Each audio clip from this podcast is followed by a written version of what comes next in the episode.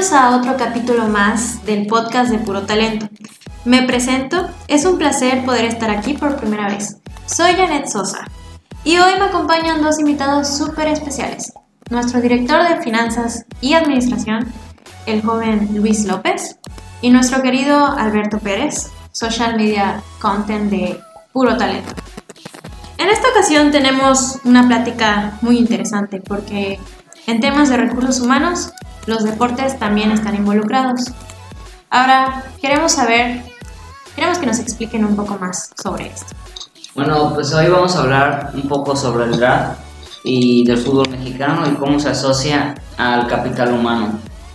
Para empezar, vamos a hablar un poco del draft, que este es un proceso que se realiza aquí en México, donde los jugadores son vendidos a otros equipos, pero estos no tienen ni voz ni voto. Este este draft se realiza a finales de año, cada que los mercados de fichaje se abren en, enero y en, y en agosto. Pero cabe recalcar que este año se cambió el nombre del draft a la reunión anual del fútbol mexicano. Sí, esto fue también un poco por la Asociación de Mexicanos de Futbolistas Profesionales, ¿no? Las que dijeron, decidieron cambiarle el nombre eh, retomando un poquito lo del draft, eh, podemos compararlo, si se puede ver así, como un headhunting, ¿no? ¿Por qué? Porque lo que hacen ahí es que las dos personas, los dos equipos se reúnen y llegan a un acuerdo con el jugador, así como dijiste que no tiene ni voz ni voto, en el headhunting no es así. En el headhunting lo que hacen es, yo como empresa quiero al director de pues, otra empresa que está ahí, contrato a un especialista en, el cazamiento, en el cazador de talentos y me consigue a esa persona. Este, esta persona a la que contrato para que me consiga al, pues, al director de la empresa tiene que comer, respirar, vivir, saber dónde está esta persona, para qué, para qué, pues digo, puede hacer su trabajo de manera adecuada y saber cómo llegar y, venderle la idea de, pues, digo, de que la empresa a la que lo está buscando le está ofreciendo algo mejor. Obviamente, pues, tiene que venir un, pues, aumento, una recompensa mayor de la que ya tiene para que sea atractiva para, para, el, para, el, para el trabajador, ¿no? Entonces, yo creo que de esta manera es como pues, se puede asociar el draft que, pues ya no es draft por, por, las quejas de los futbolistas con el headhunting. Me parece un poco interesante y sí es algo que, que va relacionado con, con, el fútbol y con el capital humano, ¿no? Eh, otro tema del que se va a hablar. Sí, es el del pacto de caballeros, que este es un acuerdo que se daban antes en el draft, pero esto eran contrataciones, por así decirlo, debajo del agua, donde los equipos vendían a sus jugadores que querían contratar. Este pacto eh, era un arreglo así por, de palabras, donde un equipo tenía que asegurar la ganancia económica para el club, que es el dueño de la carta del futbolista.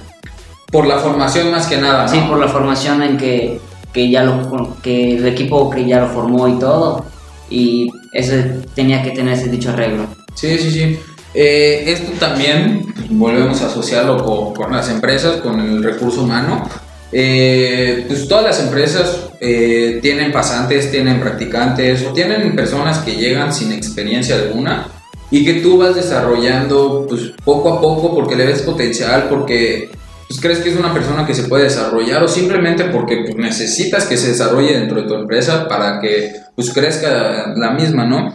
Pero muchas veces el trabajador le invierten, o sea, la empresa le invierte dinero al trabajador en capacitaciones, en ropa, en bonos, en muchas cosas que nosotros muchas veces no nos damos cuenta lo, todo lo que hace la empresa por nosotros, ¿no? Siempre tachamos a veces de que las empresas solo ven sus intereses y velan por ellos, pero también no nos ponemos de ese lado, o sea, siempre es, es, es ellos están viendo por un crecimiento mutuo que si tú creces, pues obviamente la empresa va a crecer, ¿no? Entonces, yo creo que ahí estaría un poco interesante imaginarnos pues, que existe un pacto caballeros dentro de la empresa, ¿no? O sea, ¿por qué? Porque pues ya lo capacité, ya hice todo lo, ya lo desarrollé para que venga alguien más que también, más o menos por el headhunting, eh, y me lo robe cuando yo ya lo trabajé, le invertí, le, le invertí tiempo, que yo creo que es lo primordial, o sea, es lo, lo que más, más cuesta, más que de manera económica el tiempo que se le invierte, el, el esfuerzo que se le invierte a una persona que se está desarrollando en esa parte, yo creo que es, es importante. Y, y bueno, des, pues más que agradecimientos, pues, pues pedir algo de lo que ya invertiste y de lo que ya desarrollaste a, a la persona, ¿no?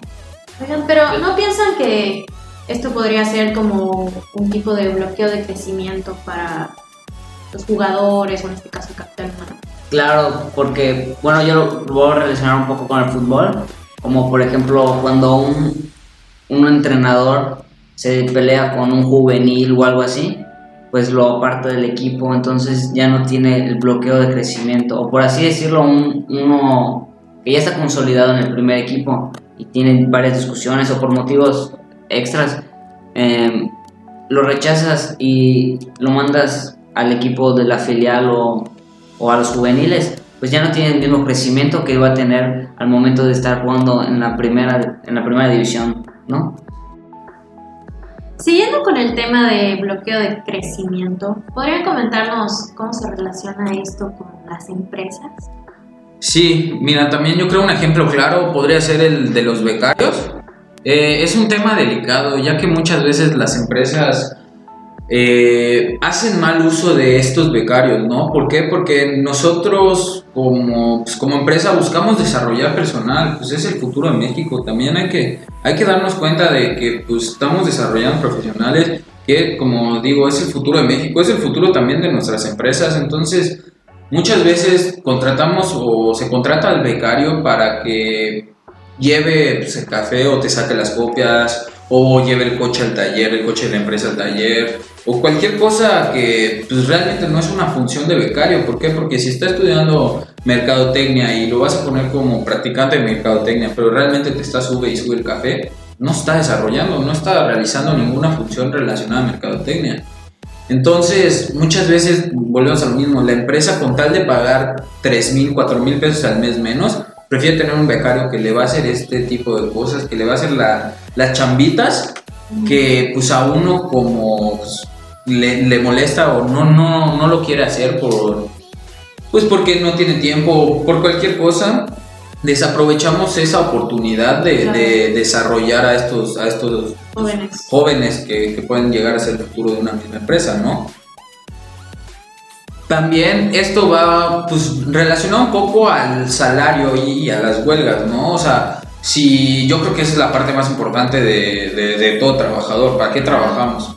Pues para ganar dinero, para porque pues, ya todo, todo nos cuesta, ¿no? No, no, no, no podemos ya vivir sin, sin tener un ingreso. Entonces, en el momento en el que ves mermado tu sueldo, en el que se te atrasan 10 días, en el que se te atrasa 15, 20 días, pues también obviamente eso desmotiva al trabajador, empieza a generar un, un clima un poco pues incómodo, un clima rí- ríspido donde hay ya choques, confrontaciones y pues en la empresa no se puede desarrollar bien, ¿no? Claro. Ah, claro, claro. Por ejemplo, no sé si te, te tocó ver hace poco la huelga que hizo el Veracruz. Ah, lo de los cuatro minutos que no, que no jugó, ¿no? Claro, porque pues no recibieron dos meses de su salario, que es un tema delicado para ellos y por eso lo hicieron su huelga ahí. No sé qué piensas al respecto de esa, de esa huelga. Eh, yo creo que es algo. Pues eh, tienen razón. A lo mejor pudieron haberla hecho de otra manera. Ya con la asociación que existe de, futbolistas mexicanos, yo creo que se pudo haber llegado a un acuerdo con todos los directivos, porque pues hay junta de dueños donde se, todos se enteran. También con los jugadores se pusieron a haber puesto de acuerdo. ¿Por qué? Porque también el Tigres ahí no sabemos si tuvo una mala actitud, si recibieron órdenes del dueño de Tigres, si el entrenador Ferretti fue el que dijo que metieran gol. No sabemos, pero ahí se vio perjudicado el equipo como tal, ¿no? Pero a ver, tú platícanos, estudiaste tu prepa en la Wadi, ¿no? Claro, Hubo una situación. Sí, de eso te iba a hablar al respecto. Yo estudié en la prepa en la UADE y en el 2015 pues surge la huelga de los maestros por un incremento salarial que ellos rechazaron. O sea, el sindicato lo rechazó porque les estaban ofreciendo el 3.4% de, del incremento, pero ellos lo rechazaron porque fue menor, ya que el año pasado, les, o sea, del 2015 les, dieron el 3.5%. Entonces por eso se desató la huelga, donde pues yo recuerdo que casi un mes no tuve clase y pues déjate de eso porque pues 23 mil universitarios, ya sea de bachillerato, licenciatura y posgrado, pues todos perdieron, perdieron tiempo académico y administrativo. Sí. Oigan, ¿y hay algún sindicato? Vi, que lo mencionaste, lo escuché, que se mm. dedique a, las personas deportistas del fútbol. No es como tal un sindicato, ellos se, se autodenominan un organismo. Eh, lo que ellos quieren hacer es ser los intermediarios entre dueños, directivos y futbolistas. Muchas veces los futbolistas se han quejado de que reciben malos tratos, de que no les preguntan, de que tienen que hacer. Pero vamos, también hay que ponernos en, pues digo, en la parte de ser empáticos y ponernos en la parte del empresario. Está pagando un dineral, o sea, los salarios que ganan los futbolistas no son de dos pesos. Es, un, es, una, es una profesión muy bien pagada. Entonces, esta, esta asociación lo que busca es llegar a un común acuerdo, que de hecho eso fue lo que sucedió con lo de Veracruz la asociación consiguió que la federación los apoyara. O sea, ya la federación intervino en esa situación y fue en contra del, dueño del Veracruz.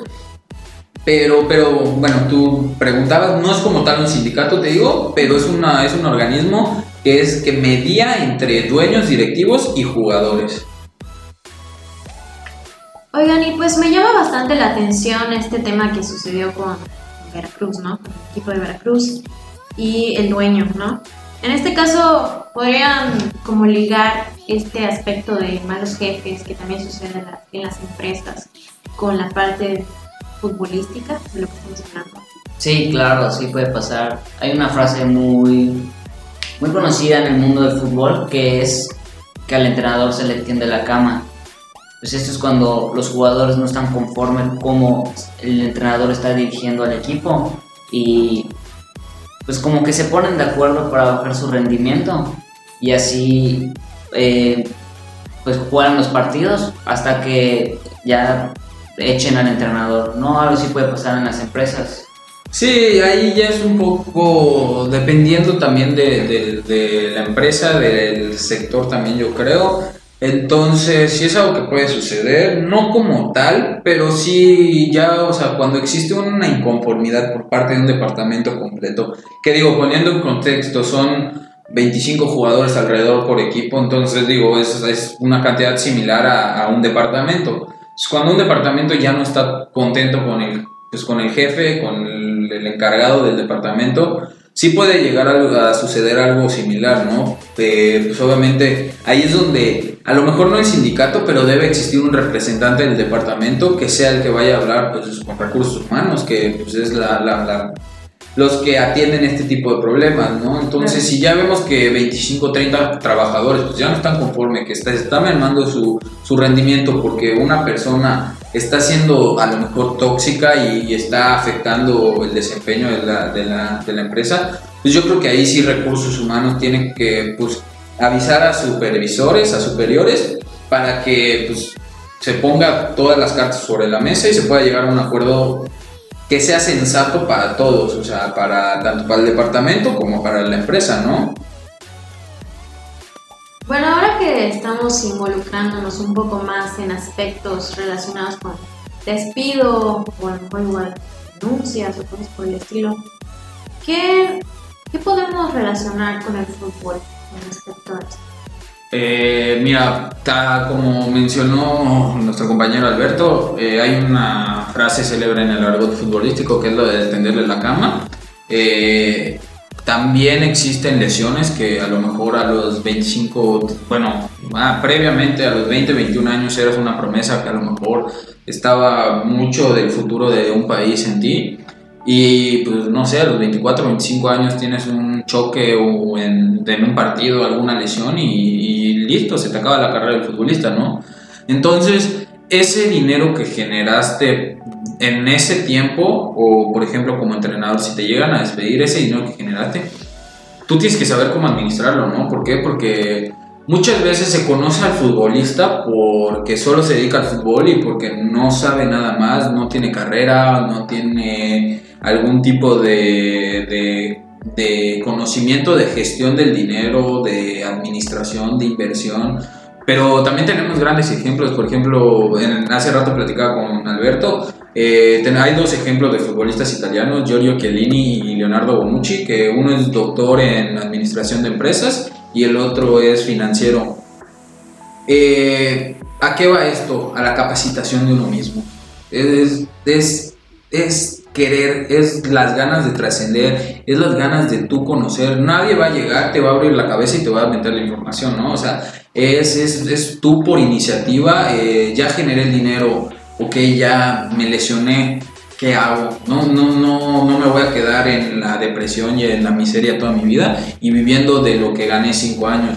No, tengo que, pues, tengo que investigar, tengo que conocer, tengo que saber en qué puedo invertir, en qué no, este, tengo que alimentarme de información para que pues, con esta información tome las mejores decisiones y no, no quedarme con ese dinero 5 años, 7 años a lo mejor, y llegas a los 35 años y ya no tienes un peso, pero tampoco sabes, tienes conocimiento y no tienes licenciatura y ya no puedes jugar fútbol, entonces ¿qué haces? Entonces, no sé si hay algunos ejemplos que, que, nos puedas compartir. Sí, claro, así hablando como de lo que mencionando lo que estabas contando, de, por ejemplo, de la promesa que era Adriano, el jugador de Brasil, que fue campeón del mundo y todo, y pues por la lesión ya pues le acabó la carrera a temprana edad y ya terminó de jugar, entonces ya no, no supo qué hacer con su dinero y pues ahorita mismo lo ves viviendo en, las favelas en Brasil. Por ejemplo, otro caso que tenemos es el ex delantero italiano Cristian Vieri, que perdió 16 millones de euros por malas empresa y pues ahorita está quebrado y este jugador pues era uno de los de talla mundial a nivel de fútbol. Asimismo como el caso de Cabañas. Ah, sí, el de aquí en el América, lo del Barbar. Sí, que, claro. Que resultó pues herido y, y su esposa y su representante le quitaron todo. Pero eso porque es porque no está capacitado, ¿no? Porque no está informado de qué puede hacer, qué no puede hacer, qué derecho tiene, qué no tiene.